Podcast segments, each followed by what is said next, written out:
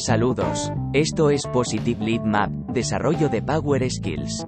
Un podcast de José Luis Yáñez. Temporada 2. Episodio 7. Soltando lastre en la gestión de personas. En la última semana, me he encontrado con dos artículos en publicaciones tan influyentes como Harvard Business Review o Forbes, con títulos tan sugerentes como cómo eliminar las descripciones de puesto tradicionales, o cómo eliminar las entrevistas de valoración del desempeño en tu organización. Algo está cambiando en la gestión de personas desde luego. Personalmente, celebro con alegría estos nuevos aires. Nunca tuve una descripción de puesto de trabajo que realmente describiera lo que hacía. Y mucho menos lo que era capaz de hacer. Y nunca tuve una experiencia realmente positiva en las entrevistas anuales de valoración del desempeño.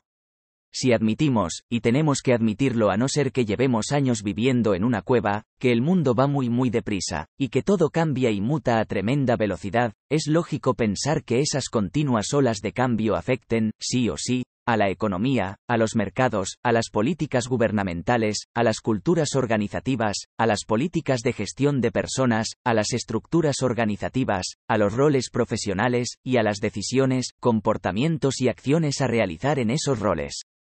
¿Qué valor ofrece entonces una descripción de puesto de trabajo, cuando ese puesto de trabajo está cambiando continuamente en relación a los objetivos a lograr, áreas de responsabilidad, funciones, tareas, acciones a ejecutar y comportamientos y competencias a desarrollar? Habría que estar actualizando la descripción de puesto cada 15 días.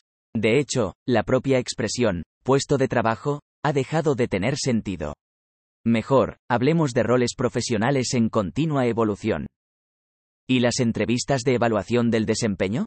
La inmensa mayoría de los diccionarios y sistemas de competencias que yo he visto en multitud de organizaciones se han convertido en un vetusto catálogo de comportamientos estandarizados, nivelados y definidos, muy subjetivamente, sin bajar a las descripciones operativas de cada nivel de desempeño, lo que hace que, en una gran mayoría de casos, resulten poco confortables y apropiadas, tanto para el evaluador, que a menudo siente que no está seguro de lo que realmente está evaluando, como para el evaluado, que a menudo siente que no está seguro de la objetividad de los criterios de rendimiento empleados para su evaluación. Puede que tanto las descripciones de puesto de trabajo como la evaluación del desempeño sigan teniendo su lugar en determinadas organizaciones que habiten en un entorno estable, y donde el cambio no sea una constante, quizás en determinadas organizaciones del sector industria y público todavía les queden unos años de vida, pero fuera de ahí, no tienen realmente sentido no son útiles ni funcionales y contribuyen más a desmotivar que a motivar. En el momento de escribir este post, muchas organizaciones siguen implementando políticas de recursos humanos que se desarrollaron a principios del siglo XX, en torno a las primeras décadas de 1900. Estas políticas siguen poniendo el foco en reforzar normas, procedimientos, estructuras jerárquicas y burocráticas, y centralizar el poder, la capacidad de planificación, y la toma de decisiones, en un pequeño núcleo de cargos sin ningún contacto con los clientes ni con la realidad del día a día de la organización. Organizaciones centradas en el cliente y el modelo ágil de gestión de personas.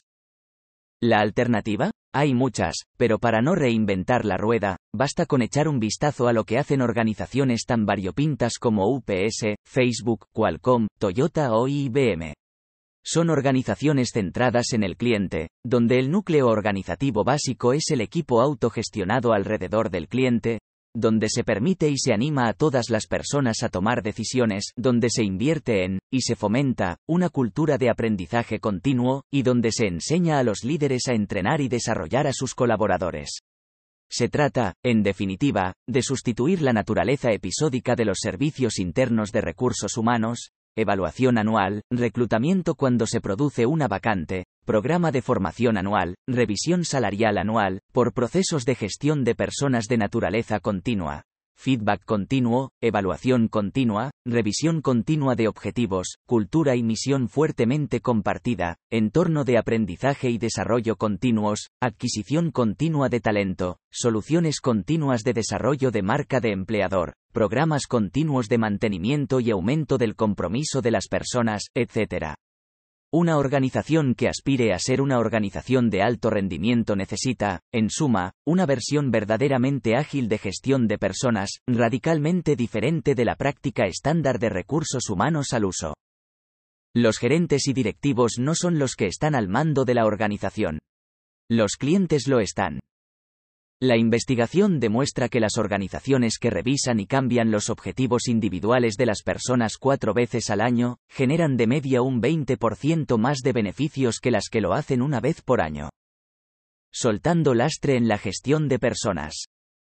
Si sientes que lo que haces en recursos humanos no está realmente ayudando a tu organización a alcanzar y sostener un elevado rendimiento, quizás haya llegado la hora de soltar lastre en la forma de hacer gestión de personas y entender que las intervenciones psicosociológicas en la organización ocupan un lugar destacado a la hora de lograrlo, más allá de intervenciones puramente administrativas, organizativas, jurídicas e ingenieriles. Al fin y al cabo, si hay una ciencia especializada en entender, explicar, e influir en el comportamiento humano, incluido, claro está, el comportamiento humano en las organizaciones, esta se llama psicología. No derecho, ni económicas, ni empresariales, ni ingeniería, ni business administration.